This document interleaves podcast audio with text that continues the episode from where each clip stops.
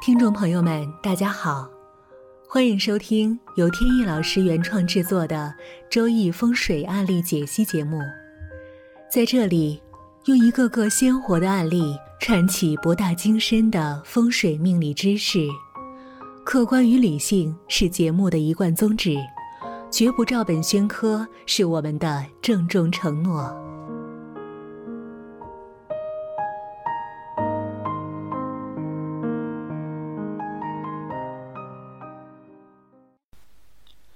首先呢，还是解答一个网友的疑问。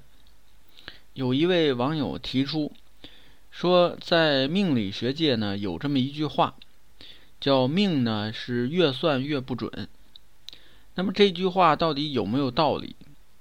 它的依据是什么？那么谈到这里啊，首先想问大家一个问题，就是我们究竟为什么去找命理师测算命理？其实呢，从根本上来讲呢，主要是因为我们有大的事情需要去做出决断，或者说呢，是我们有的时候感觉到迷茫或者茫然的时候，呃，需要了解一下命理。那么，当我们知道了命理的一些发展的趋势以后，我们是不是就会采取一些措施去趋利避害呢？那不用说，肯定是必然的。也就是说，我们会使用一些方法或者行为，去试图影响我们的命运走势。那么，假设我们又第二次去测算命理，那么是不是我们就会在第一次测算的基础上，再针对第二次测算的结果？进行一个对命理的修正呢？那么，因为第二次的修正是在第一次的基础上，所以呢，修正完了以后，比第一次跟命理之间的区别差别是不是就更大了一些呢？那么想一下，如果我们再有第三次呢，是不是还会偏差的更大？这就是说，为什么命理师如果碰到了说频繁针对一件事情反复测算的这些人呢，就感觉到比较头疼。它的原因呢，就在这里，就是他的现实当中的运势呢，已经跟他的先天命格差距很远了，让命理师呢也是无从下手。另外一个方面。这个调整命格的一些方法呢，有一般方法，还有激烈方法。我呢，一般采用的都是一般的方法，因为某些激烈的方法呢，在调整运势的这一个方面的同时，它还会影响到其他方面。而作为命理师呢，是无法照顾全局的。因为在命格当中呢，还记录着有其他很多方面，比如说婚姻、事业、财运、家庭、子女、健康等等等等，谁都没有办法控制全局的走势，只能呢针对一个方面、两个方面来做出调整。所以说呢。利用一些特别激烈的方法调整完的命格呢，将会和先天命格当中记录的内容差别更大。所以回到刚才的话题，就是呢，确实命是越算越不准的。所以建议大家呢，针对一个事情，如果要算的话，要慎重。好，这个话题呢，就聊到这里。还有一个小的话题，顺便呢也跟大家聊一下，就是呢有一位网友在网上给我提出了一个问题，在周易六十四卦当中，有一卦呢是叫天水讼卦，而您的这个名字呢就叫天水，那您为什么要起一个天水讼卦的这个名字呢？因为讼呢指的是诉讼的讼。就是打官司的这个意思，从字面上理解，这个问题呢提的还是挺好的，因为它涉及到了六十四卦。那么我们首先要考虑这个天水送卦前面这个天水是干什么用的？因为呢，六十四卦里边呢只是叫送，但并没有天水这两个字。那么其实啊，天水这两个字的作用呢，是为了方便记忆用的。它与这个送卦的内涵呢是没有直接关系的。这个送卦呢有两部分组成。上边呢是乾卦，下边呢是坎卦。这个乾卦呢有众多的意义，其中之一呢是天，天地的天。那么坎卦呢也有众多意义，其中之一呢是水。但是乾卦是不是就是指天呢？肯定不是。坎也不单单是指水，比如说这个乾呢，在自然界里边可以指天。在动物里边呢是指马，在人的身体上呢指的是头部，在工作环境里呢指的是君，也就是君王，还有在家庭呢指的是父亲。由于这个六十四卦啊相对比较繁杂，如果一般人记忆起来呢确实是很困难，但是呢在前面加上一个。呃，描述它结构的这么一个两个字，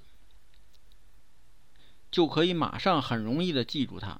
你像这个天水送卦，上面是天，就是乾卦，乾卦呢是三个阳符构成的，而下边呢是水，就是坎卦，坎卦呢是由一阴一阳一阴组成的，所以这样呢一说天水送卦，马上这个。送卦的图形就出来了，特别的方便记忆。所以呢，这跟它的送卦的实际含义是不一样的。再有呢，就送卦本身来说，它也不单单指诉讼，还有其他的很多含义。你比如说，一个人的逻辑语言组织能力是不是属于讼卦的范畴呢？那肯定是。在古代呢。讼就是争论的意思。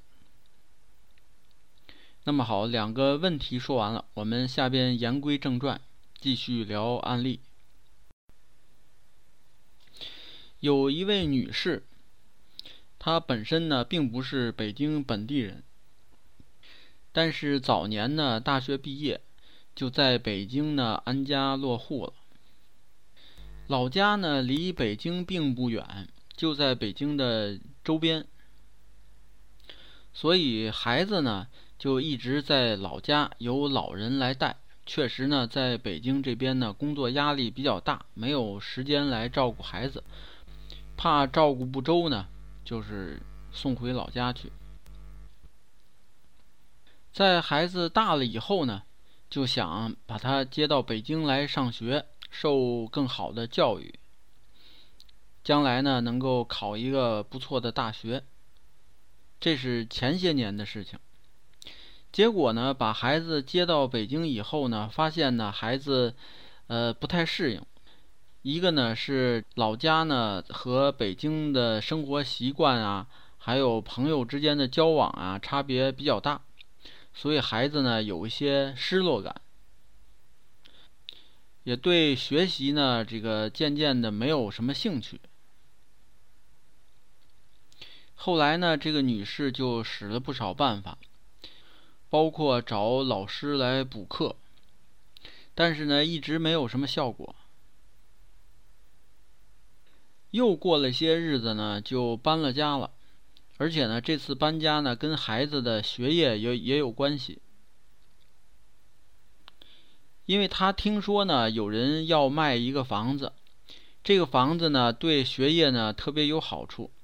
因为呢，原来的这个房主呢，孩子学习就特别好，后来呢，考上了国外的大学，就去国外留学去了。留学呢，毕了业以后呢，就留在了国外。然后呢，原来住的这个房子呢，呃，因为在市中心，也比较旧了。他们呢，就用孩子的名义，去申请了一套这个保障性的住房。这个住房呢在郊区，所以呢，他们老两口就搬到了郊区，然后呢，把市中心的这套房子呢就卖了，因为反正也比较旧了，如果再住的话还得重新装修，这样呢腾出来一笔钱。就准备呢，在国外要去买房子。买房子呢，一方面孩子呢住着比较省心，再有呢，他们老两口过段时间也可以去呃国外去生活。所以呢，就腾出这么一套房子来。而这位女士呢，一听，因为这个房子呢出了一个好学生，说明呢，这个房子一定是。一个文昌屋，所以呢，二话不说就要把这个房子买下来。不过呢，住进去以后呢，却发现并没有如他所愿。呃，孩子呢依然对学习没有兴趣。不过呢，好在北京呢，学生考大学相对容易一些，所以孩子呢还考上了大学，只不过呢是一个。名气没有那么大的一个学校，但是呢，考上大学以后还是出了问题，就是孩子进了大学呢，更不爱学习了，而且呢，后来不顾家里人的反对呢，就是辍学了，跟朋友呢一块儿出来创业，搞软件、手机游戏一类的一些工作，结果呢，过了一年左右。生意还有点起色，还能挣到一些钱。但是呢，对于这个女士来说，这点钱呢，她却看不上，呃，觉得呢，这个年年纪轻轻呢，还是应当有一个学历。再说家里边经济条件也还可以，呃，没有必要说为了做生意，非把这个学业给耽误了。后来呢，通过了解，就是呢，这位女士呢，家庭呢还属于书香门第，所以一直想着呢，孩子在学业上面能有一些建树。结果没想到呢，会是这个样子。通人介绍就找到我，找到我呢，倒并不是想特别急切的让孩子再回学校去念书，只不过呢，是想解开他这个谜团。就是为什么别人的房子，呃，住进去就是文昌屋，到我这儿呢，文昌一点效果都没有。我呢就应邀去家里边看了一下，他这个房子呢是丑位坐向的，家里边装修呢还相对比较讲究，而且是那种古色古香的风格。他这个房子呢是盖在两千年以前。属于七运楼，大门呢确实是纳的文昌位，所以呢住在这个房子里边的孩子呢确实是容易学业有成。但是呢，这位女士呢是二零一零年以后搬入的这个屋子，搬进去以后呢，整个进行了一遍大装修，房子呢就变成了八运楼。从礼器方面来看，原来呢大门纳的是文昌，那么现在呢就变成纳财星了。所以说呢，孩子后来经商，而且经商的效果还不错。这个女士听完了呢，一脸的无奈。我呢也劝她说：“你啊，既来之则安之，顺其自然吧。”这种房屋能够旺财的这种格局呢，是很多人梦寐以求而得不到的。你呢还误打误撞，哎，得了一套有财运的房屋。至于说孩子的学业呀，这个学历呢，只不过是一个跳板，一个工具，它并不是我们追求的目标，而目标呢，还是事业。孩子呢，把这个中间这个跳板呢，直接跨过去了，直接跨到了事业上面。这个其实也未尝不是一件好事儿。所以呢，能够坦然的接受这种并不坏的这种结局，才是一种正确的心态。那么好，今天的案例分享呢就讲到这里。有兴趣的朋友呢，还可以关注微信公众号“北京易经风水起名”的简拼，也就是首字母，在上面有很多风水和命理方面的文章跟大家分享。好，谢谢大家，朋友们再见。